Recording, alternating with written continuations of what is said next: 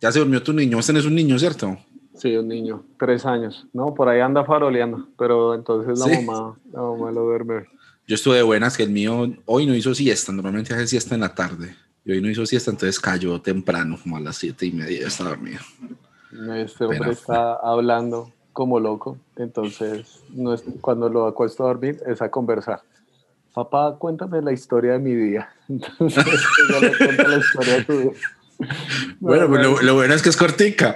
No, y lo peor de todo, lo peor de todo, entonces después de que se la cuento, me dice, ahora cántamela. ¡Ah! Entonces, yo a cantarle la historia del día. Uy, chistoso, mano. Ese man es increíble. Uy, hay que grabarlas, hay que grabarlas. No, no, no, es una risa, mano, una risa.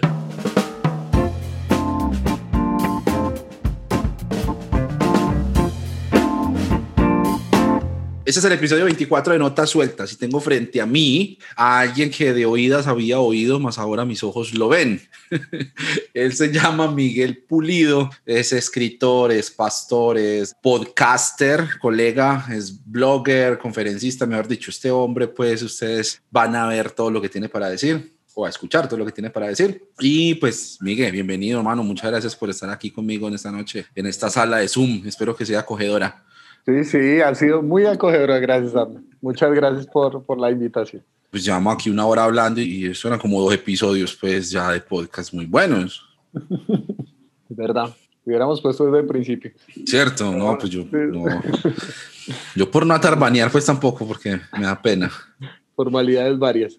Sí, no, pero es que eso aquí pues no hubo ni juego previo, hermano. Eso fue una vez que oíste, Abner, y vos qué pensás pues de, de, la iglesia en América Latina. Y entonces, ¿cómo solucionamos lo de la inerrancia de la Biblia? Así así de una eh, pero invítame por un cafecito por lo menos. Ay, bueno. No, eso está bien, eso está bien. Eso se siente la unción. La unción. El espíritu, el espíritu está fluyendo, déjalo, déjalo fluir. Eh, Miguel se conecta con nosotros desde Bogotá, la capital de Colombia, y entonces pues quisiera que arrancáramos devolviéndonos como a, llevamos 50 minutos aquí hablando entre los dos, fuera de cámaras. Entonces, eh, no sé, si quieres cuéntame o cántame la historia de tu vida, como prefieras. Te canto, te canto. La historia de mi vida. Bueno, como te decía, eh, que la gente dice, yo nací en una iglesia. No, yo gracias a Dios nací en un hospital em, aquí en Bogotá. Es más higiénico, sí. Sí, es más higiénico que una iglesia. Ya hace 34 años.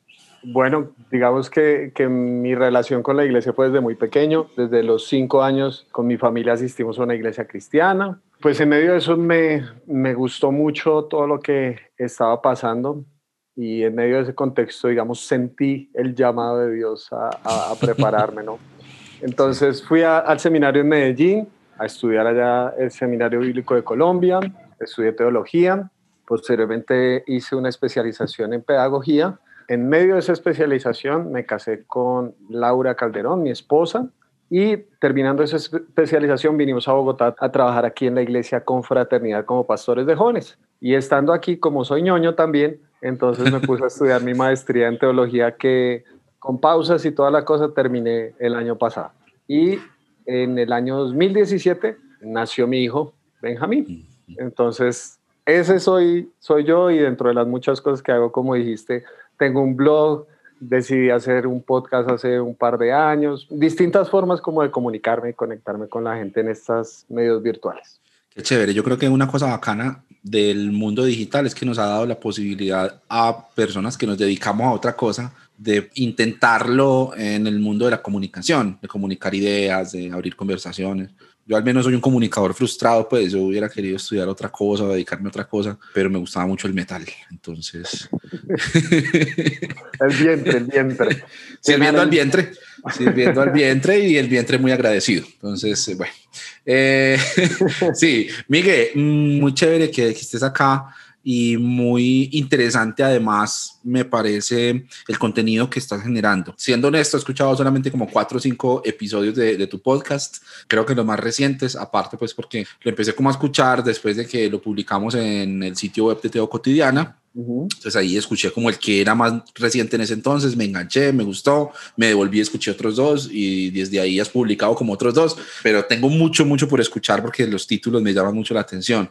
Y también quise invitarte para que conversáramos porque te vi hablando, te escuché, yo porque digo te vi hablando, te escuché hablando de un podcast, de un tema muy interesante que es sobre la crianza de los hijos y la disciplina de los hijos. Y es una cosa que aquí en la casa tenemos también un niño de dos años, eh, más pequeñito que Benjamín, y ay Dios, o sea, tenemos muchísimas preguntas y tenemos muchos temores, pues porque queremos hacerlo bien. Y pues estos primeros años son, no sé, vitales, pues todo lo que uno escucha, lo que uno lee, siempre le dicen los primeros años, los primeros años. Entonces no hay como tiempo, no, venga, pues yo ensayo con esto y de pronto en el, segundo hijo, pues dime qué, mejor criado. Ahí no hay como mucho margen. A este, traumemos a este y después probamos con el otro. siempre pasa con los hijos mayores. Yo soy el hijo mayor, eso yo creo que explica muchas cosas, ¿cierto? Ah, yo eh, también. O sea, este es el podcast de los traumados. de ñoños traumados.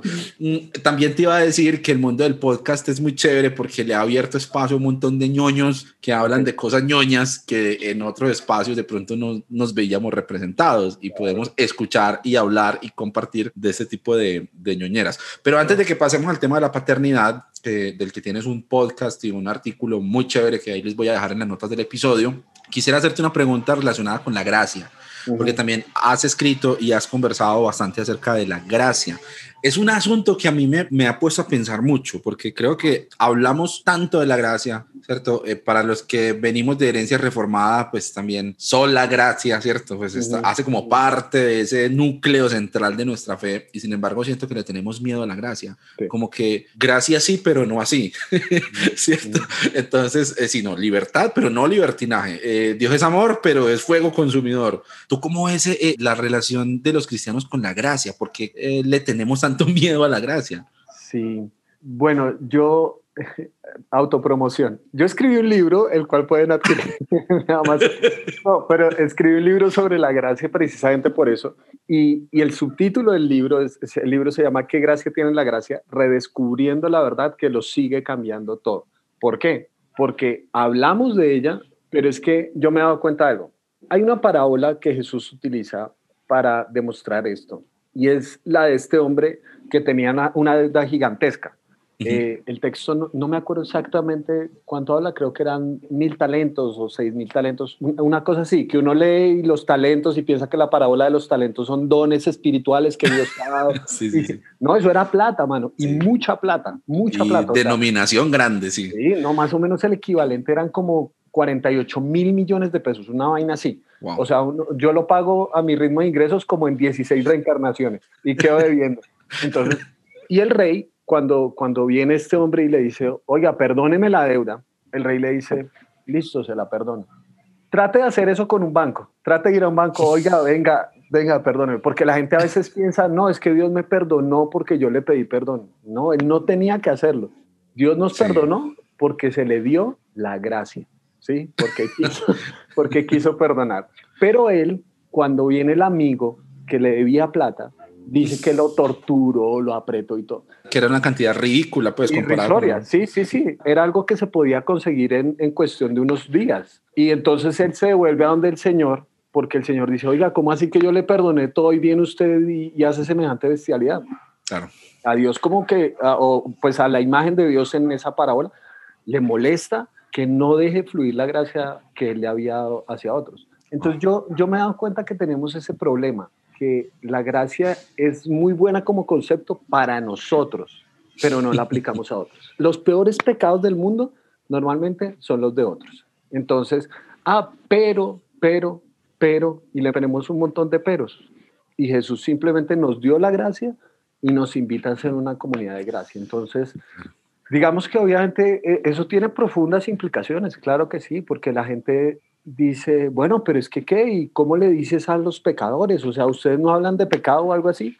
Y eso es lo interesante de Jesús, que Jesús quería trastornar lo que el pecado había hecho y cómo lo hizo, comiendo con los pecadores. Claro. Es que ese es el punto. Jesús trató la herida del pecado en la mesa, en la mesa con, la gente, comiendo con la gente. Jesús dijo ahí, los que necesitan Un médico son los que están enfermos, no los sanos. Si ustedes están bien, pues no, no frieguen la vida. Pero los que están enfermos, pues... Entonces, yo pienso que ese es un problema, que la recibimos pero no la damos. Y por otro lado, nos olvidamos muy fácil de nuestra historia. Es muy, muy fácil que en el camino sintamos como que yo me la gané, yo me la gané, ¿no? Esto ya es por mí. Y Pablo utiliza una idea muy fuerte en Gálatas porque dice Gálatas torpes, ¿sí? Que nosotros lo traducimos torpes, pero realmente es como no sean estúpidos, ¿sí?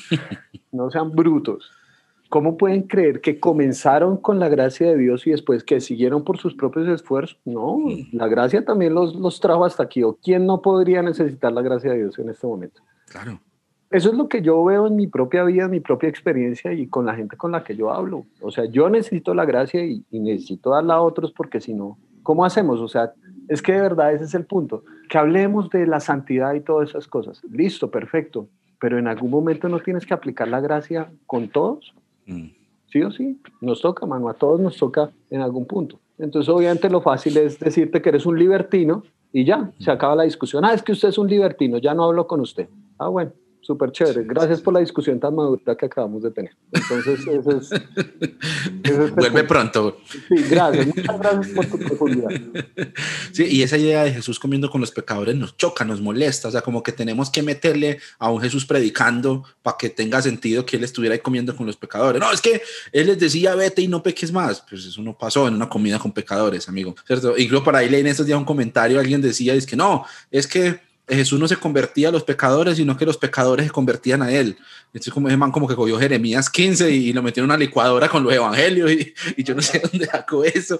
Y él simplemente lo que hacía era acercarse a ellos y dejarlos que ellos se acercaran a él. Pues finalmente ese era el llamado de Jesús, un llamado amplio, abierto a, a, un Dios que venía a salvarlos, pues y el reino de Dios que ya estaba aquí para todos, no solamente para los que hubieran vivido una vida bonita y no tuvieran de qué avergonzarse. Es que para mí ese es el punto, o sea, partamos de esa idea, porque yo obviamente también conozco esa idea. No, es que la Biblia dice que todos somos pecadores. Claro, entonces por eso todos necesitamos la gracia. Claro. Es que en qué momento usted se graduó de ser menos pecador. O sea, yo ya soy un pecador profesional o, o qué soy, no, mano. O sea, yo la sigo necesitando. Vamos a hablar ahorita de la crianza de los hijos. Yo no soy el gurú. ¿Qué gurú soy, mano? Pues yo también estoy construyendo, aprendiendo, la voy a embarrar.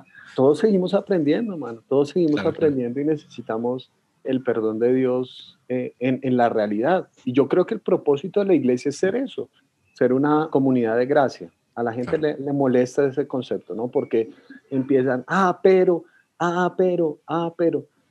Pues es que ese es el punto. O sea, Jesús nos dijo, amen como yo los he amado. Y el resto, pues ahí veremos, ¿no? O sea, ya, ya ahí veremos. Hablamos de pecado. Ah, bueno, sí, pues diga que eso está mal, diga que hay cosas que están mal, pero que eso no le impida amar al pecador. Claro. Y, y, también está esa frasecita que yo creo que es muy, muy hecha, ¿no? Hablando del tema de la sanidad de Jesús de, del pecado en la mesa, está la frasecita de Dios odia el pecado, pero ama al pecado. Sí. Eh, y yo encuentro una causal diferente, ¿no? En la Biblia Dios aborrece el pecado porque ama el pecado, porque uno no puede amar aquello que mm. lastima a la persona que tú amas. ¿Quién puede decir que, que, ama el cáncer, por ejemplo? Si el cáncer está dañando a una persona que yo amo, odio al cáncer, pero amo, no, yo odio al cáncer porque amo a la persona que está pasando por eso. Entonces, es ese problema, que nosotros a veces no amamos tanto a los pecadores. No. Entonces, esa es mi, mi, observación respecto a ese tema, pues, de la santidad y todo eso. La santidad en última instancia es amar, amar como Jesús amó si Dios es amor y amamos, entonces estamos siendo como Dios, ¿no? Claro. Esa es, claro. la idea. Ese es, claro. es, mi concepto respecto a eso de la gracia y el amor y todo.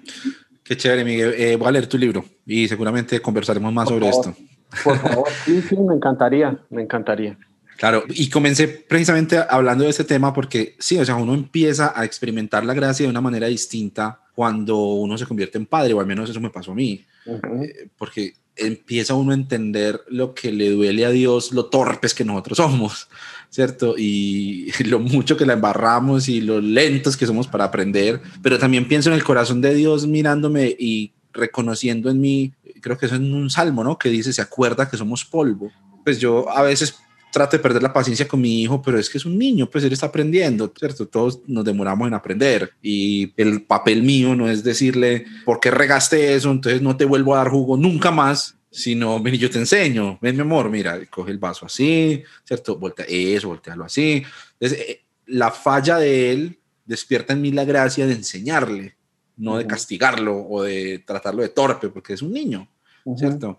Y así, con otros ejemplos, pues, pero creo que a muchos niveles distintos, mi experiencia como papá me ha hecho pensar o repensar muchas cosas que yo creía que sabía de Dios. Supongo que a ti te habrá pasado lo mismo. Sí, no, y me pasa, me pasa también. A ver, seamos brutalmente honestos con esto, porque si uno lo piensa desde un punto de vista lógico, a ver, yo dejé de dormir bien, parte de mi economía se fue eh, ostensiblemente en este te nota, se, te nota pues, bastante. No quería tocar ese tema, pero. Acabadito. Usted se me está comiendo la comida del niño, cambio me la quito. Em, también, por ejemplo, mis planes ya no puedo pensar solo como en mí, tengo que pensar también en él. Claro, claro. Eh, en fin, mil cosas. O sea, si uno tuviera motivos para odiar a alguien, creo que alguien encajaría eso. Si te quita el sueño, te quita la plata. Pero uno daría, uno daría la vida por ese man, ¿sí uno, uno daría a, la vida. A uno le caen mal muchas personas por cada una de esas causas diferentes y todas están juntas en ese ser que uno ama más que a nadie. No, las cambiadas de pañales y todo eso, que podríamos sacar una ilustración a partir de las, de las y, los que no son papás y están escuchando esto lo entenderán solo después. Eh, ¿Has visto el meme de Mel Gibson hablando con, con, con el Cristo de la Pasión de Cristo todo azotado? Pero que hay un meme que es como los que no tienen hijos contándonos a los que sí, cómo les ha ido de mal en la pandemia, ¿cierto? es una cosa terrible. Y, y, bueno, hablamos de las bondades de ser papá, pero hay muchas cosas que son muy duras. Incluso hay muchos aspectos en los que ser papás nos, por decirlo de algún modo, nos aleja de Dios, ¿cierto? E, e, en muchos sentidos, por ejemplo, yo no puedo ir a la iglesia, sentarme a escuchar el sermón allá, pues, ¿cierto? O hay noches que yo estoy tan cansado que yo no me pongo a pensar en orar. Pues este muchacho por fin se durmió, yo voy a caigo como una piedra, ¿cierto? No es como romantizarlo, pues como, no, ahora que tengo un hijo estoy más cerca de Dios. Pero sí hay, cosas que nos, que nos hacen como pensar diferente la vida. No, es complejo, mano. O sea, yo, yo honestamente a veces voy a la iglesia porque me pagan. porque es mi trabajo. ok, no voy me echan. no, pero hay domingos, mano, donde uno dice, donde les da por levantarse. Es que, mano, la primera vez que me invitaron a, a, a predicar después del tiempo de la licencia esta de paternidad que dan, me invitaron y el man ya estaba durmiendo ahí, tendría como unos dos, tres meses, entonces ya se levantaba como solo una vez en la noche. La noche antes de la, de la preca se levantó cuatro veces, hermano. Yo no era ah. persona cuando yo estaba adelante. Yo decía, no. no, no, Y esa es la realidad, pues, ¿qué hago? O sea, de, de todas formas, que tú dices, no es fácil, pero hay momentos donde yo me he dado cuenta que Dios habla de distintas maneras. Entonces, hay muchas cosas que yo viendo a mi hijo, yo no solo entiendo a Dios, sino me entiendo a mí y aprendo a mirarme con más, tal vez como, como verme como Dios me ve a veces. O sea, es que mm. yo espero que la gente no, los que no tienen hijos aquí apaguen el, podcast como, ah, eso es para los viejitos que tienen. No, sino que de verdad hay dimensiones como todo. O sea, las personas solteras tienen una visión de la vida cuando se casan o si se llegan a casar, tendrán más amplia visión de la vida en otras cosas, ¿no? Y de la misma manera cuando, cuando uno es papá, pero lo que dices es absolutamente cierto, o sea, yo pensaba que no, me acosté a las 3 de la mañana, al otro día me tocó madrugar a las 7, estoy acabado, no, mano, no, no, no, no, no, no, no. Yo pensaba que había sido duro, las trasnochadas universitarias. No, no, no, no, no, no, no, no, no, nada que ver, nada que ver. Y nosotros estamos hablando del privilegio de ser papás, porque las mamás, por mucho que nosotros pertenecemos a una generación que se involucra muchísimo más en todos los temas de crianza y, pues, de, infraestructura y de mantenimiento pues, de los hijos. De todas maneras, de manera natural, la mamá tiene un cansancio distinto, tiene una preocupación distinta. Entonces, si estuviera mi esposa aquí sentada al lado mío, también me diría, no, mi usted queja de nada. No, y es verdad, y el tema hormonal, o sea, eso es una locura, dar a luz es una locura, eso trastorna todo y que demora tiempo en otra vez el cuerpo reponerse. No, y que sea como sea, aún hay momentos que lo vence el cansancio. Y hay, hay días por ejemplo, que yo llego y yo caigo como piedra y me despierto y Juan Martín está al lado mío en la cama. ¿Quién se levantó por él? La mamá. O sea, yo no me di cuenta ni lo escuché. El muchacho tiene que haber llorado, pues, eh, quién sabe cuánto para que yo me hubiera despertado. Entonces, sí, ahí obviamente, pues, también nosotros lo tenemos en un cierto porcentaje más fácil en, en, muchas cosas. Pero, pero, está muy bien que hablemos de esto, mano, porque uno a veces también en esto de las redes sociales ve a los papás criando tanto los cristianos ultracristianos que no salen toda la foto perfecta y todo, no, mano, para que haya foto perfecta uno se tiene que tomar 27.235 porque habló, sonrió, gritó, lloró. No, no, no, o sea, todo, esto es parte de la realidad, ¿no? Como tú dices, no, yo no me estoy quejando de la paternidad, yo amo ser papá de, mi hijo, lo amo con todo mi corazón, pero es parte de la realidad, es parte de la realidad de este papá. No, eso viene, viene en todo el paquete y es, es, es, maravilloso. O sea, lo que decíamos ahorita, con todo eso yo no lo cambio por nada. Y, y, apenas estoy arrancando y no me imagino pues cómo ir a poner de difícil después, que es otra cosa que uno piensa. Si no, ahorita por lo menos yo cojo a este muchacho y lo siento y, y, yo soy capaz con él. Cuando tenga 16 años y se fue un fin de semana para una finca, yo como voy me lo traigo pues y lo siento acá. ¿no? Eso, eso esperemos que Dios, la gracia de Dios no me dé un hijo como yo fui eh. yo, tengo un dicho para mis adentros, cuando está haciendo pataleta y uno está desesperado, yo me digo, le falta la adolescencia, le falta la adolescencia. le falta la adolescencia y así me doy ánimos un poquito. Claro, así va uno mirando así, con el gozo puesto delante de sí. Sí, Lo que va adelante, lo que va adelante.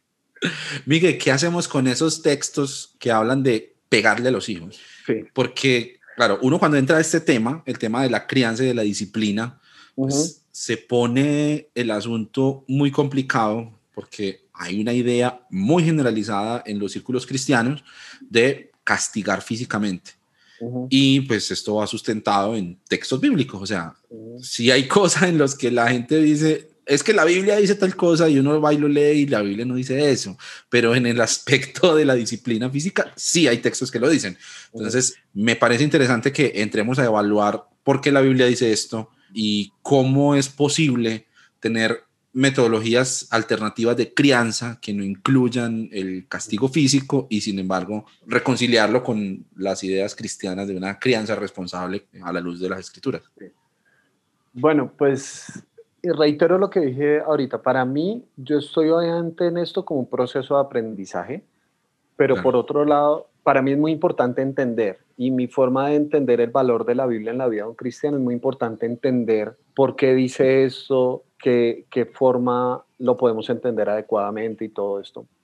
Porque obviamente habrá mucha gente que dice, ah, bueno, yo no creo eso, no importa, pero por la forma como yo me relaciono con la Biblia, yo, a mí me gusta por lo menos luchar con ese texto y decir, bueno, ¿por qué lo dice? ¿no? Pues la primera observación que yo tengo, y eso es importante, es que está en el Antiguo Testamento y no estoy diciendo que, ah, no, entonces menos, bueno, ya todo lo del Antiguo Testamento está atrás y listo porque todos nosotros, lo sepamos o no, hacemos ejercicios hermenéuticos cuando nos acercamos a la Biblia. Entonces tú le puedes decir a la gente, ah, bueno, pero es que la Biblia, a propósito en el podcast, cuando llegues a Levítico, hice una serie en Levítico 19, porque ahí se habla de un montón de cosas. Solo hablamos de tatuaje en Levítico 19, pero en esa misma se habla más adelantico que la mujer que está en su periodo menstrual no puede entrar a la congregación. Uno cuando ve a un ujiero, a un servidor, allá le entra, eh, hermana, ¿está en sus días? No, nunca jamás. No lo aplicamos, no lo pensaríamos aplicar. Pero entonces, ¿por qué tenemos una hermenéutica tan inconsistente? O sea, ¿cuál es la razón para aplicar de forma directa a uno y rechazar el otro? ¿Sí me explico? Entonces, yo creo que un, elemento muy importante que sin saberlo estamos aplicando ahí es el tema del contexto. O sea, en qué momento se dicen las cosas y entonces la gente entiende, ah, no, es que en ese periodo de tiempo pasaban tal cosa y todo. Los textos que hablan de los azotes están específicamente en Proverbios. Hay uno que menciona también en Deuteronomio. Y esto es muy importante porque la legislación en ese momento lo que decía es que si se encontraba un hijo deshonrando a los padres, ese hijo podría ser apedreado en la plaza. O sea, se lo podían llevar a los líderes, a los ancianos, y ellos lo mataban a piedra. Esa era la consecuencia, ¿no? Entonces, el texto dice, uno de los textos en Proverbios, no, no recuerdo exactamente cuál, pero dice, azota al muchacho que de unos golpes no se va a morir, o para que no muera por unos golpes, o algo así por el estilo, como, para que no muera. Entonces, básicamente, como lo hemos interpretado? Ah, no, pues pégale, igual un golpe no va a matar a nadie. Pero es que en ese contexto legal, ¿qué pasaba? que si el muchacho tú no lo corregías a tiempo, era pena de muerte. Entonces, ¿qué es lo que pasa con los azotes en ese momento? Como yo lo entiendo, como estoy entendiendo el texto, es que los azotes eran el mal menor en pro de que el muchacho no fuera dilapidado en su cuerpo. ¿sí? Entonces, pues, o sea, es, es, mi forma de acercamiento. Entonces, por esa razón, yo no creo que lo podamos aplicar adecuadamente el día de hoy. O sea, cuando nosotros hemos ido, hoy hay apedreamiento en la Plaza de Bolívar. No, no hay apedreamiento público de los hijos de... No, no, no. O sea, ahí sí como hablamos ahorita, nosotros hubiéramos sido los primeros allá en apedreamiento colectivo. Eso estaba pensando. Entonces, ¿qué pasa? Que la gente muy fácilmente piensa que la única forma de disciplinar es por medio de los golpes. Y el propósito fundamental de la disciplina es orientar y guiar. Ese es el concepto de disciplina.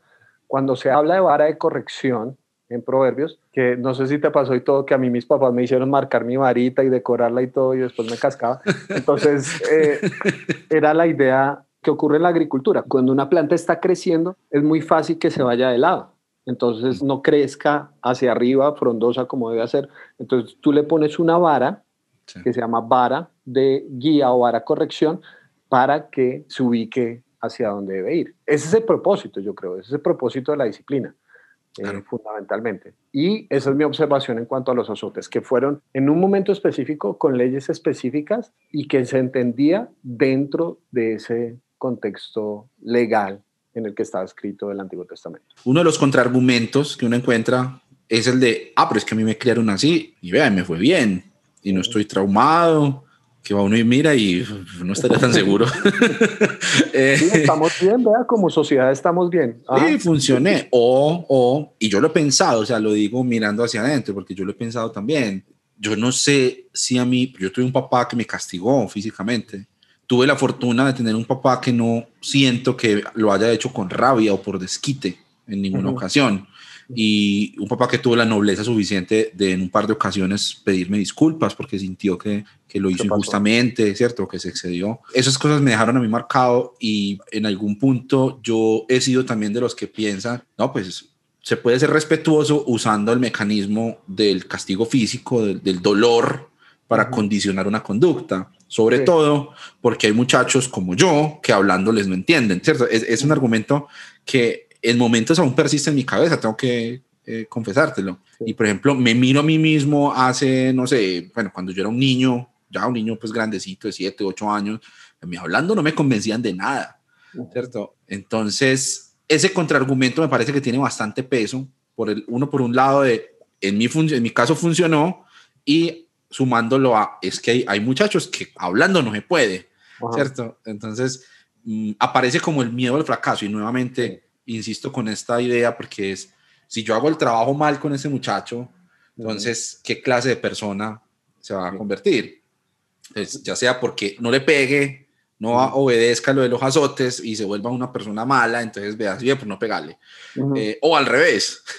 entonces, es, una, es una apuesta bastante compleja porque está en, en juego el, eh, el, futuro de una persona.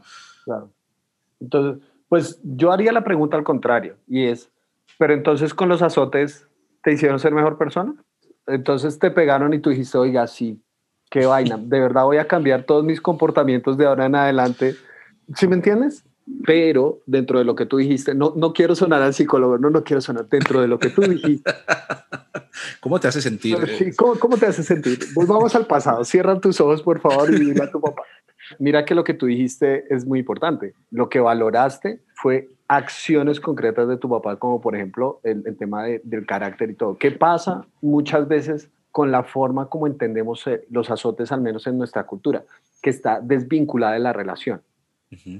Entonces, los papás se convierten en una amenaza. Pasaba mucho, ¿no? Como que el papá, eh, el concepto de autoridad también de nosotros está muy distorsionado, porque a la autoridad le tenemos miedo, no mm. Respeto. Sí, sí, sí. Espera que llegue papá. Sí, nosotros hacemos cosas no por convicción, sino para que no nos pille. Mira, nos pasa hoy en día a todos con los policías de tránsito. Uno, va, uno va a 80, a 100, uy, los verdes, uy, bájale ahí a la que o, aquí en Medellín con las fotomultas. Claro. Uno ya sabe dónde está la fotomulta. todo el mundo va ahí a 60 y todo decente y pasa la cámara y... Entonces, esa es nuestra forma de hacer y de actuar incluso con Dios y todo. Pero, ¿qué pasa? Entonces, da la idea de, eh, no, yo soy la autoridad de esta casa, pero la autoridad no se impone, la, la autoridad se inspira. Es lo mismo que el respeto. ¿Y cómo se inspira eso? A través de la relación. Porque hay papás que lo único que tuvieron de vínculo con sus hijos fue cascarlos y darles para comer. Ah, yo les doy de comer y todo, pero no tenían la facilidad, la capacidad o tal vez por todas las cadenas que venían de atrás en su forma de entender el mundo, de por lo menos acercarse a un hijo y decirle, oiga, ¿sabe qué? La embarré. Yo ese día me volé, discúlpeme. Eh, no, ah, yo soy su papá, yo qué le voy a pedir perdón. Mucha gente piensa de esa manera.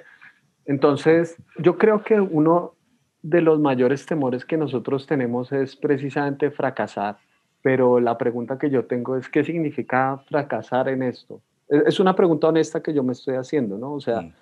¿qué es? Que no se equivoque o, o, el mayor fracaso sería que se equivoque y no sea capaz de decírmelo a mí. Yo honestamente estoy empezando a tenerle más pánico a eso, porque muchas veces lo que uno hacía era empezar a ocultar todas las vainas, pero para tú poder tener esa capacidad, eso se necesita relación, mano. Eso se necesita relación más que todo.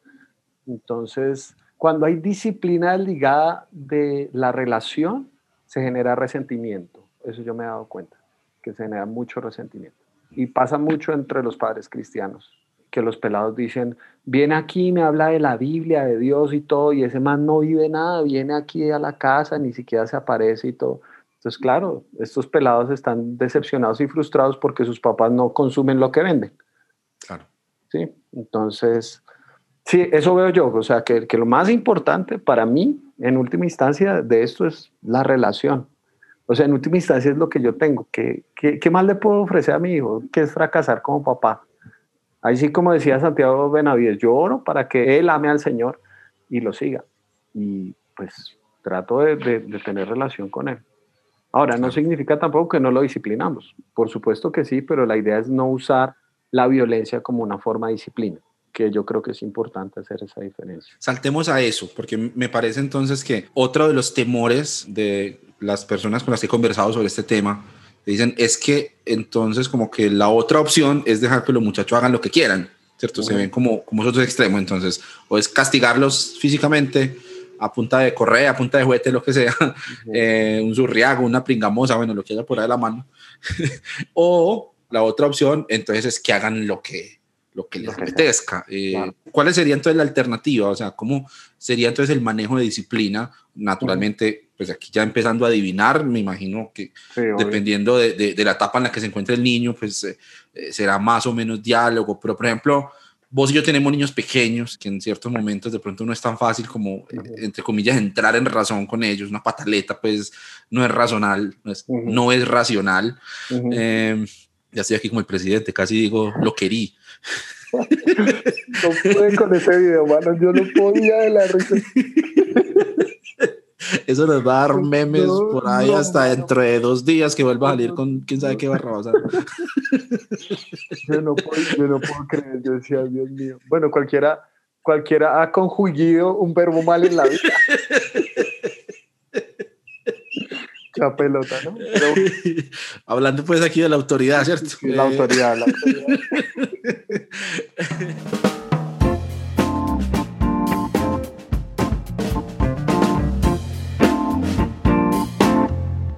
Hola, soy Milena Forero de Pandereta Millennial. Soy una teóloga que dibuja y canta desde su experiencia de fe. Quiero invitarlos a escuchar Notas Sueltas. Creo que es un espacio muy bonito para encontrarse con las voces de otras personas y darse la posibilidad de pensar la fe desde ahí. Hola a todas y a todos, soy María de Teo Elemental y quiero aprovechar esta oportunidad para recomendar el podcast de Cancionero Cristiano, un podcast increíble que lo hace sentir a uno como si estuviera tomándose un cafecito con un amigo. De verdad, maravilloso, maravilloso cada uno de los temas que se tocan, la forma en cómo se abordan, en un lenguaje sencillo. Mejor dicho, los invito a todas y a todos a que puedan disfrutar y escuchar de este maravilloso espacio. Una pataleta no es racional Mi hijo de dos años tiene una pataleta porque no le dejé coger un juguete, una cosa, lo que sea. Yo no me siento, ven hijo, vamos a conversar y te explico. Eh, eh, ¿Cómo, por ejemplo, se maneja un escenario de esos con otras alternativas de disciplina? Bueno, como nosotros hemos tratado de hacerlo, es animándose para que se calme. O sea, como que de verdad darle su espacio. Y he estado de verdad estudiando eso. Hay un libro que te recomiendo que es muy bueno, es un clásico, se llama Inteligencia Emocional, de Daniel Goleman. Él no es cristiano ni nada, pero escribe sobre este, este aspecto tan importante de lo que es la inteligencia emocional. Y cuando las personas, todavía ellos en esta edad, nuestros hijos, hasta los 24 años, creo que uno desarrolla completamente el lóbulo prefrontal del cerebro. Mientras tanto, por eso es que uno a veces toma decisiones que no sabe, o sea, los adolescentes, las papás le dicen al adolescente, ah, entonces si su amigo se bota de un puente, usted también se bota, el adolescente le dice, ¿cuál es el puente? Sí, o sea, no piensan, o sea, no piensan en, las consecuencias, no pensamos en eso. Sí, sí, sí. sí. Porque no, no razonamos, no, no medimos el peligro y todo eso, o sea, nuestros hijos, nosotros nos toca estar ahí detrás de ellos porque estos manes se lanzan de cualquier lado y uno le toca ahí es agarrarlos en el aire. Entonces, ¿qué pasa? Que lo primero que se desarrolla es la amígdala. Y la amígdala, él lo denomina secuestro por la amígdala, cuando una emoción muy fuerte, cuando una carga química muy fuerte, como la ira, por ejemplo, que uno hace cosas que incluso hoy en día uno dice, no sé qué me pasó, que uno por rabia hace algo, él lo llama secuestro por la amígdala. Como ellos no tienen desarrollado el lóbulo prefrontal del cerebro, es mucho más fácil que eso se dé por cualquier cosa. A nosotros se nos da en momentos de, de, rabia, de intenso dolor, donde hacemos cosas que no son racionales, ¿sí? Como conjugar mal un verbo. Entonces, eh, entonces una, una, cuestión ahí para mí importante y que me ha ayudado a entender es que esto es como un boom, ¿no es cierto? Puf, se infló, digamos, no, no soy médico, entonces eh, me irán corrigiendo seguro, pero como que se infló la, la amígdala, necesita tener un momento de calma y paz para en su lenguaje y en su... Sí, obviamente no nos vamos a ver, oh hijo mío, lo que estás haciendo es desobedecer las leyes de Dios, que no, obviamente, pues... Le damos una porción aquí. trate de calmarse, de, no lastimarse ni nada por el estilo. Creo que eso es importante porque es lo mismo que nos pasa.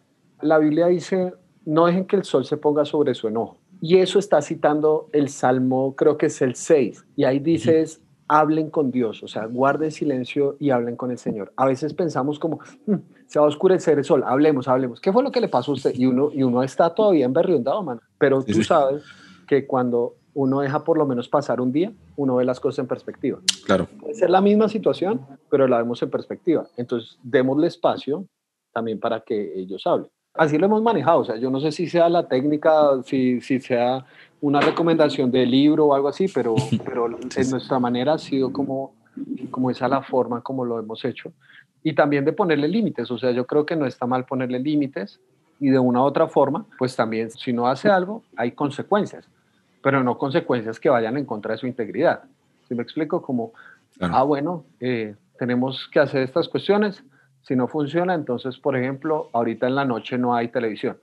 Y dentro de su edad, Sí, porque hay papás que durante un año usted no va a ver televisión. No, pues mano, o sea, tiene dos años y para él un año es el resto de la vida. Entonces, no, pues o sea, cosas que estén como, esta tarde no haces tal cosa. No, no, quiere decir que no hay disciplina. Hay disciplina, pero que no atente contra su integridad. Creo que eso es lo importante. Claro, claro. El tema de las palabras también, que es algo en lo que se batalla mucho. Yo batallo mucho con eso porque a veces uno, el desahogo por palabras, alzar la voz, gritar, imponer lo que decíamos ahorita, imponer la autoridad, no necesariamente es un golpe, pero sí como hacerle ver que es que yo soy más grande y yo estoy diciendo algo y, no voy a dejar de decirlo porque vos estés llorando. Y hay, hay, una lucha ahí como por ver quién manda. Y es, es, complejo ese tema. Sabes que yo me he dado cuenta que a veces parte del problema es que nosotros anticipamos mucho de cómo deberían ser las cosas y nos frustramos muy fácil por cosas que no necesariamente tienen que ocurrir de una cierta manera. Entonces, no, ¿y por qué? Él tendría que haber hecho esto y, y esto otro y tendría que hacerlo ya. Pero qué tal que lo haga dentro de 5 o 10 minutos. Si me explico, pero es que tenía que hacerlo ya y entonces uno piensa que perdió toda la autoridad porque y se frustra porque uno está pensando mucho hacia el futuro. Tendría que haber hecho esto, hacer esto y todo. y a veces yo me he dado cuenta que cuando uno mira el presente como con más calma, a veces hasta uno se ríe, esos chinos salen con unas cosas muy, muy chistosas. No, es que de verdad, o sea, a veces, a veces Benji desobedece algo y yo le digo, hijo, ¿por qué desobedeciste? Si sabes que eso no está bien y me dice, no sé, papá, no sé, fue muy fuerte. ya me, ya me la risa y digo, pues, bueno, está bien, o sea. No hago el bien que quiero, no sé por qué. No sé, papá, no, le hubiera podido escribir Romanos 5. No hago el bien que no quiero, papá, ni carne, ni carne. Ah, qué genial. Em, Miguel, bueno, estoy aquí pensando también en los paradigmas a los que uno se enfrenta, porque mientras vos vas hablando, también hay inmediatamente empiezan a saltar seguramente alertas en la cabeza de las personas que escuchan. Y pasa mucho porque uno trata de rechazar como, ah, no, no, no, no, eso, eso así seguro no. y, por ejemplo, el paradigma de la autoridad por la fuerza es una cuestión que romperlo es muy difícil, eh, porque es como lo que vemos alrededor, es como nos crearon a nosotros, es lo que nosotros creemos que funciona, ¿cierto? Es el molde, pues, por defecto, uno pensaría. Entonces va uno a ver la historia de la humanidad y resulta que eso es lo que ha generado más problemas que soluciones, ¿cierto? ¿Qué crees vos que son los paradigmas contra los que uno tiene que enfrentarse si quiere irse por ese camino de una crianza sin abuso, sin castigo físico, sin, sin maltrato? Mm. Bueno, hermano, primero yo creo que nosotros estamos muy permeados por nuestra cultura, obviamente, donde lastimosamente el machismo es sumamente cobarde, ¿no? Como ahorita que hablábamos eh, por fuera de cámaras, que hablábamos de todo esto de, de los cristianos, cómo nos ponemos el grito en el cielo por el aborto y todas esas cosas. Y, y es que, claro, es, las mujeres cargan el bebé nueve meses en, su vientre, pero ¿cuántos hombres no estuvieron nunca presentes sino simplemente para, para prestar su esperma? ¿Y quién les pide responsabilidad por eso? ¿no? O sea, es parte de nuestra cultura. Entonces, yo siento que, que mucho de lo que nos han impuesto es el autoritarismo, ¿no? Es su papá y lo tiene que respetar porque es su papá. Entonces, ¿qué significa ser papá? ¿vale? Porque si uno va a honrar un, título, pues honrelo de, una cierta manera. O sea, ser esposo no es tener una firma en el mismo papel con mi esposa. Ser esposo es mucho más que eso. Claro. Entonces, es lo mismo que pasa con el tema de ser pastor. Yo me he dado cuenta que, que hay gente que me presta su corazón sin necesidad de que yo tenga el título de pastor de su comunidad. Sí, sí, sí. sí. Entonces, hablando del libro de Proverbios, cuando el padre está aconsejando a su hijo, le escribe, dame hijo mío tu corazón. Si un papá logra ser el guardián del corazón de su hijo, golazo. Porque esa es, ese es la mayor muestra de autoridad que yo creo que puede tener un padre. Por un lado, y por otro lado, si somos cristianos, creo que el tema de la autoridad nosotros lo debemos ver de una forma invertida, ¿no es cierto? Porque Jesús dijo, yo soy el Señor de ustedes, claro que sí, pero como soy el Señor, vengo y les lavo los pies.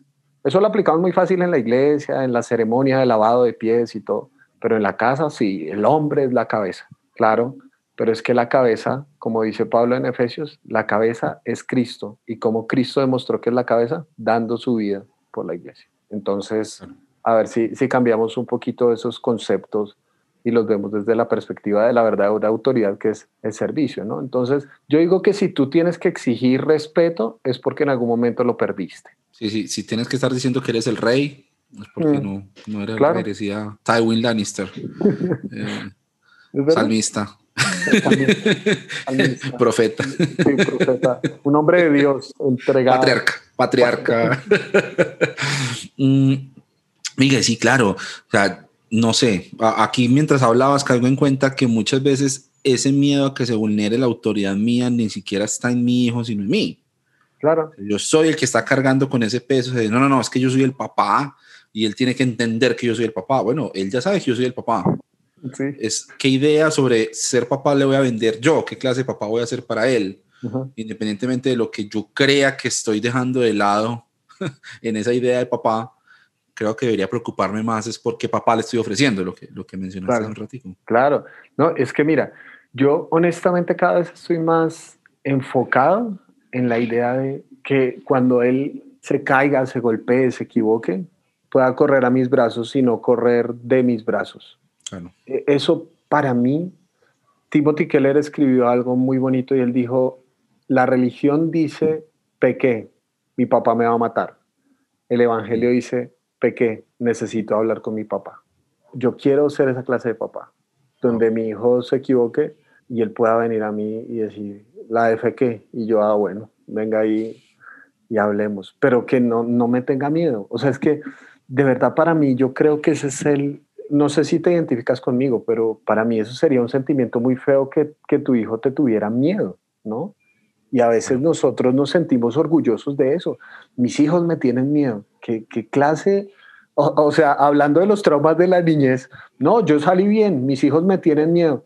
¿Qué, qué, qué clase de vaina tiene usted en el corazón para sentirse tranquilo con que sus hijos estén asustados con que usted venga? Definamos bien. Sí, sí, o sea, definado, necesitas varias terapia, compañero, porque si te sientes tranquilo con eso, no, no, no. Terrible, mano. Terrible. Estas ideas de inteligencia emocional han revolucionado muchas cosas en el ámbito empresarial. Y otra cosa que se me vino a la cabeza ahorita mientras hablabas del tema de autoridad es que yo tengo gente bajo mi autoridad en el trabajo. Tengo personas que responden por sus acciones y sus decisiones en el ámbito laboral ante Abner. Y yo de lo que más me aseguro es que mi equipo sepa que yo estoy ahí del lado de ellos para ayudarlos. Y tenemos este lema de si vamos a fallar, fallemos rápido ¿cierto? Equivoquémonos, embarrémosla lo antes posible para que corrijamos. Y tenemos siempre como, y algo que le digo mucho a mis equipos en las reuniones, muchachos, tenemos un ambiente que es amigable con el error, eh, en donde la falla es bienvenida como herramienta de aprendizaje, ¿cierto? Y claro, si viene alguien y me dice, no, mira, eh, hicimos mal esto, pues yo no me pongo a pensar cómo lo voy a castigar, sino que inmediatamente le digo, vení, ¿cómo te ayudo para que lo resolvamos? Sí, sí. Y sin embargo, en la casa, uno se pone un traje distinto. Y pienso que somos a veces como tenemos más inteligencia emocional hacia gente que es ajena a nuestra vida, que los vemos solamente pues ahí en el ámbito eh, empresarial y nos cuesta mucho más con la gente que amamos, pues mostrar esa gracia hacia mi esposa o hacia mis hermanas o hacia mi hijo, ¿cierto? Y de pronto por ahí radica la cosa, en que no separemos o no le pongamos encima a ese rol de papá cosas que realmente no tiene como que tengo que ser más duro, como que tengo que ser más implacable o tengo que hacerme respetar, eh, ¿cierto? Incluso de mi esposa, pues, porque también tiene, mencionado ahorita la idea de la cabeza, soy la cabeza, y relacionamos de una vez la idea de cabeza con autoridad, ¿cierto?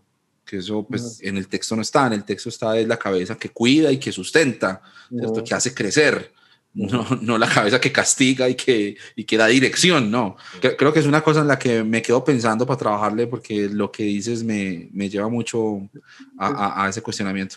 Es que yo, yo pienso que eso es uno de los elementos más importantes de la vida familiar y es que ahí es donde estamos desnudos en muchos sentidos. O sea, tú eres más real con la gente que más amas y con la que tienes más confianza.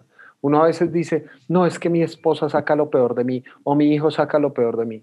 Eso no es cierto. Ellos sacan lo que también es verdad de mí. O sea, yo también soy ese tipo que se aira fácil. Yo también soy ese tipo que se aira mal. No es lo peor de mí. Eso es también parte de mi realidad. Claro, yo también, cuando eso sale, yo también tengo que aprender que estoy en proceso. Por eso creo que es, es tan importante reconocernos de esa manera, porque a veces nuestras formas de, entender, digamos, la autoridad es estática, ¿no? Toma la posición que Dios te ha dado, que a propósito eso es un contrasentido porque si Dios ya te la dio, ¿para qué la tienes que tomar, ¿sí o no? Entonces toma la posición que Dios te ha dado y todas esas cosas. Pero es que el punto es que esto de la autoridad es sumamente dinámico. Mm. ¿Cómo aplicas eso? Estamos hablando de eso. ¿Cómo aplicas eso con un niño de tres años? ¿Cómo aplicas cuando empieza a ir al colegio? ¿Cómo lo aplicas cuando le empiezas a hablar de sexualidad? ¿Cómo le aplicas cuando... ¿Sí, ¿sí me explico? Es sumamente dinámico y vamos a ir aprendiendo en el camino. Y si tenemos otro, eh, no nosotros, nosotros dos, tenemos otro hijo, sino cada uno con su esposa, si, si, tenemos otro hijo, cada uno va a tener un carácter distinto, mano. o sea, entonces cada hijo es diferente y, y vamos aprendiendo, ¿verdad? O sea, ¿qué significa, hablando de cabeza en ese sentido, qué significa en este momento de la vida donde tenemos fuerza, estamos en proyectos profesionales? ¿Qué significará cuando estemos pensionados? O sea, e, ese concepto no es estático de yo soy la autoridad ya no, sino que va migrando con la misma vida, va, va cambiando y moldeándose. No es lo mismo ser papá de un muchacho de 15 a uno de 3. No es lo mismo. Entonces, yo creo que tenemos que entendernos así, como en proceso. O sea, yo no tengo temor de aceptar y de reconocer. Para mí no es problema. Soy pastor y con cierta frecuencia yo tengo que llamar amigas psicólogas y terapeutas que, venga, ayúdeme porque me acabo de dar cuenta de este rollo que yo tengo adentro, que me pasa esto, esto y esto. Yo no tengo problema con aceptar eso. O sea, hay gente que piensa, ay, pastor, usted pide consejería. Pues sí, claro, porque yo sigo siendo ser humano, ¿no? O sea, de todas formas, seguimos en proceso y a veces necesitamos a alguien que nos preste sus ojos para ver nuestra realidad de otra manera. Entonces, yo siento que mucho de mi trabajo es eso, pero también es lo que yo a veces pido porque yo igual sigo siendo un aprendiz de esto de la vida y de esto de ser papá y esposo y todo. Qué bueno, qué bueno que lográramos aprender a, esa crianza con gracia. Creo que es la palabra que más me llevo de este, de este ratico que hemos estado charlando, Miguel, porque nos falta la gracia, nos rodea pues todo un montón de un sistema que es enemigo de la gracia tanto en lo que, o sea, estoy pensando en el sistema cristiano, ni, siquiera en el sistema del mundo, sino en esos sistemas eclesiásticos y en los paradigmas que hay también de disciplina y de corrección en las iglesias. También vemos mucho eso y creo que en el centro de todo eso está cómo estamos construyendo nuestras familias. Y de las familias que venimos explica por qué tenemos las iglesias que tenemos, ¿cierto? Y por qué construimos las iglesias como las hemos construido. Y creo que en ese momento de tanto cuestionamiento y la generación nuestra, creo que tiene esa responsabilidad grande de empezar a romper ese paradigma, de, empezar a aplicar la gracia y empezar pues en nuestra casa. Yo quiero ser un papá que le muestre la gracia a su hijo y bueno, pues ojalá que, ojalá que lo logre, hermano. No, sí, no, y pues por eso te digo, yo también estoy en las mismas. Y obviamente también mm, tengo mis errores, mis momentos donde donde uno está cansado, donde uno está agotado y uno se le salta el taco más fácil, ¿sí me entiendes? Claro, claro, claro. Y, dice cosas, no, hombre, no lo debería haber dicho así o no lo debería haber tratado así, pero parte de esto es que el punto es que a veces la gente como que, ay, no, entonces deben ser la familia ideal. No, no, mano, o sea, estamos aprendiendo y aplicando el sistema de lo que nosotros estamos haciendo. Hablábamos de los sistemas eclesiales y yo también quiero que mi hijo pueda aprender que el parámetro de obediencia para él sea el amor y no la regla. Porque, ¿qué es lo que pasa? Porque la sarta hipocresía que hay en el medio cristiano. Porque obedecimos para la regla, pero no lo entendimos como una muestra de amor. Jesús dijo, si me aman, guarden mis mandamientos. Yo lo uso con este silogismo. Y es que se puede obedecer sin amar, pero no se puede amar sin obedecer. Me explico. Ahorita hablábamos de los policías de tránsito uno trata de obedecer las normas de tránsito, ¿no es cierto? Entonces frena en el semáforo en rojo, pero cada vez que frenas en el semáforo en rojo no dices, ¿cómo amo a los policías de tránsito? Dios bendiga al ministro. No, ni siquiera tenemos relación, le podemos tener miedo, pánico, lo que sea, ¿sí? Porque se puede obedecer sin amar. Pero, por ejemplo, una de las leyes de la manutención de, de los hijos es que dice que yo debo velar por su protección, su cuidado, su alimentación y todo. Y si no, el Estado, si yo no estoy siendo responsable con esas normas y esas leyes, el Estado me lo puede quitar. Ahora, cuando mi hijo me pide algo de comida, papá, quiero un yogur. ¿Tú crees que la primera reacción por la cual yo se lo doy es, no, me lo va a quitar el Estado? Claro, toca obedecer. No, yo se lo doy ¿por qué? porque lo amo. Porque lo amo. Mira qué interesante. El amor me llevó a obedecer. Entonces, yo creo que, que si uno logra implantar eso, va a ser una diferencia, porque el amor ahí te va a llevar a lugares donde el cumplir no, el cumplir no, no, te va a llevar a ciertas cosas, pero si lo haces por amor, es otra cuestión. Y volvemos al punto, para tú amar, tienes que conocer, tienes que estar en una relación. De lo contrario, no, no, no funciona, ¿no? Y eso, estamos hablando de los hijos, pero obviamente aplica a la iglesia, a nuestra relación con Dios, a la relación de pareja, etcétera, etcétera. Sí, sí, a todos los niveles. Mm. Uno ve gente que le dice en redes sociales, bueno, este, este ecosistema en el que nos ha tocado vivir también. La selva.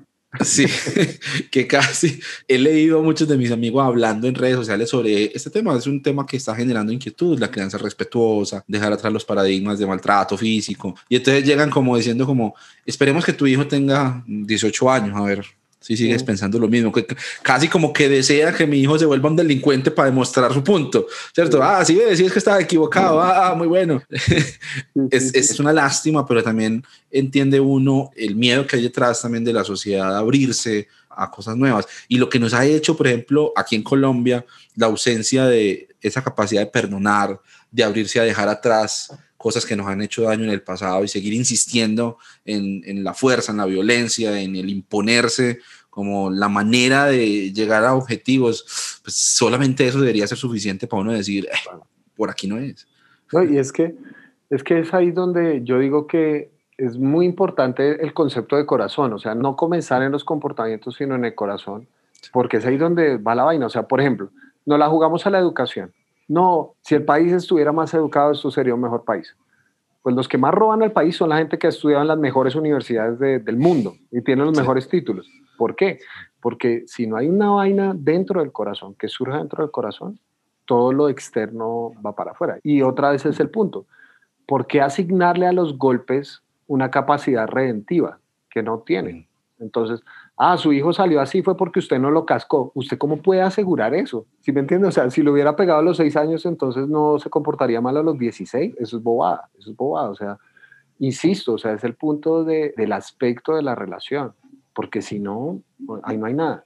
Y otra vez, es que a veces es muy ridiculizar las ideas, ¿no? Como, mm. ah, no, entonces lo que usted no quiere es disciplinarlo y que él sea el libre desarrollo de la personalidad. Pues mi hijo quiere meter la lengua en el toma corriente y entonces yo ahí sí lo dejo. No, yo bruto no soy, o sea, tampoco es que, no, no, no, o sea, también yo lo quiero orientar y todo, pero es que para mí, en mi interpretación del texto bíblico, cuando Jesús le dijo a Pedro, Pedro, suelta la espada, ese es el final de la violencia como una capacidad redentiva Jesús finalizó con la violencia.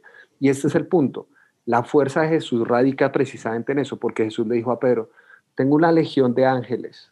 Si yo les doy el clic, esa gente reinicia la creación, man. Eh, y la fuerza verdadera no está en utilizar la violencia, sino teniendo la capacidad de usarla, abstenerse. Ahí se requiere más fortaleza. Ahí se requiere más fuerza. Bueno, y es el punto de lo que hemos visto en nuestro país, ¿no es cierto? La violencia simplemente es, circula y circula de lado y lado, es un ciclo. Es un ciclo sin fin. Muy complicado. Dame, hijo mío, tu corazón. Me voy a quedar pensando en ese texto, porque sí, a lo que yo debo apuntarle es al corazón de mi hijo, no a, no su respeto, no a su miedo. Qué lindo eso, Miguel. Muy buen pensamiento. Eso es muy bacano, esos proverbios, eh, porque eso está el puro principio de proverbios. Y mira que todas las recomendaciones compara a la mujer adúltera con la sabiduría. La sabiduría también la pone como una mujer. Entonces le dice, deséala, ámala, profundiza en ella. Y yo creo que eso es lo más importante que un papá puede dar, sabiduría a su hijo. O sea, yo creo que eso hace la diferencia en este mundo. No solo la diferencia entre bien y mal, que eso es la ética, pero este mundo no solo necesita a alguien que sepa bien y mal, sino entre lo bueno y lo mejor. Esa es la capacidad de la sabiduría, distinguir entre lo bueno y lo mejor. Entonces, ahí un papá sí logra eso, golazo, golazo. No, pues es que esa es, el, la realización del ser humano, creo yo. O sea, ya cuando uno se vuelve papá, cambia por completo la perspectiva del éxito. ¿Qué es ser exitoso? Al menos a mí me pasó. El éxito ya no es ir a quién sabe cuántos países y amontonar quién sabe cuánta plata.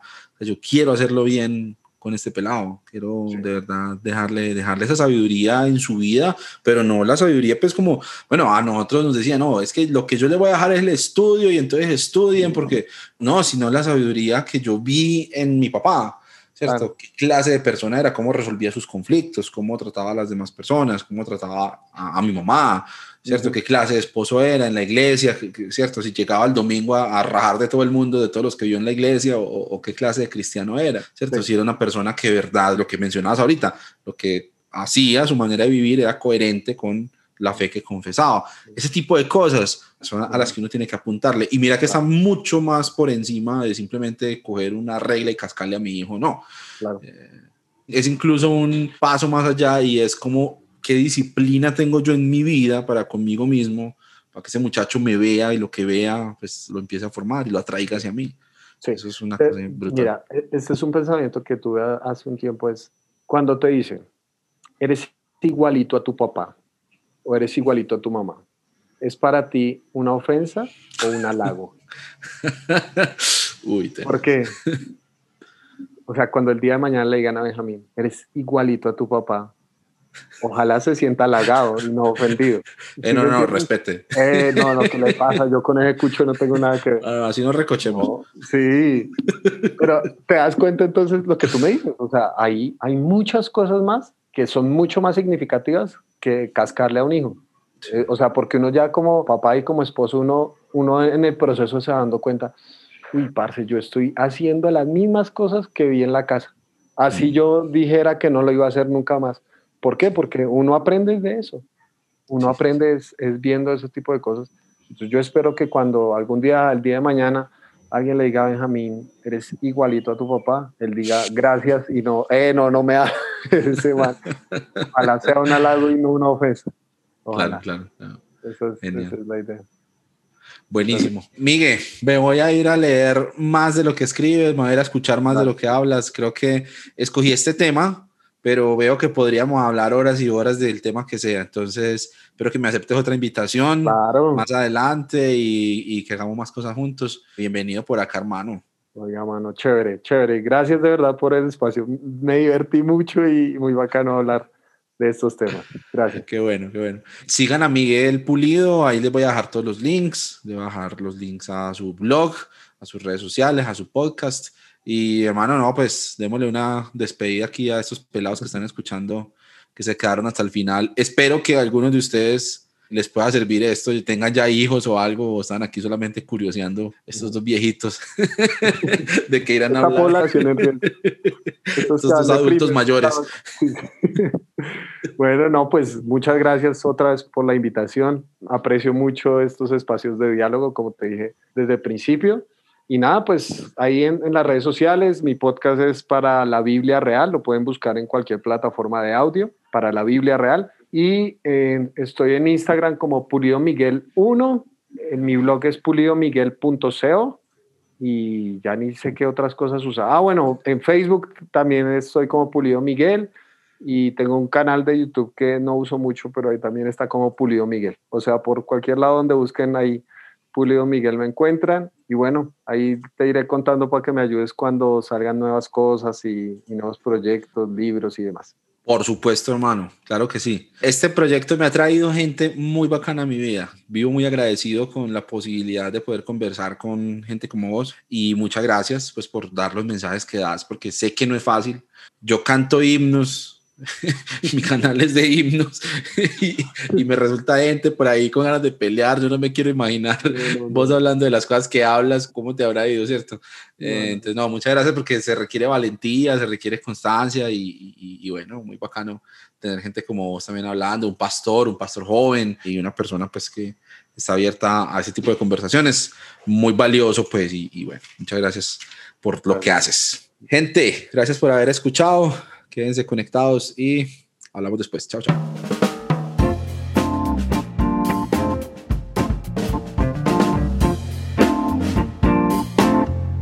Listo, papá. Eh, qué genial, qué divertido, hermano. No, bacano, bacanísimo.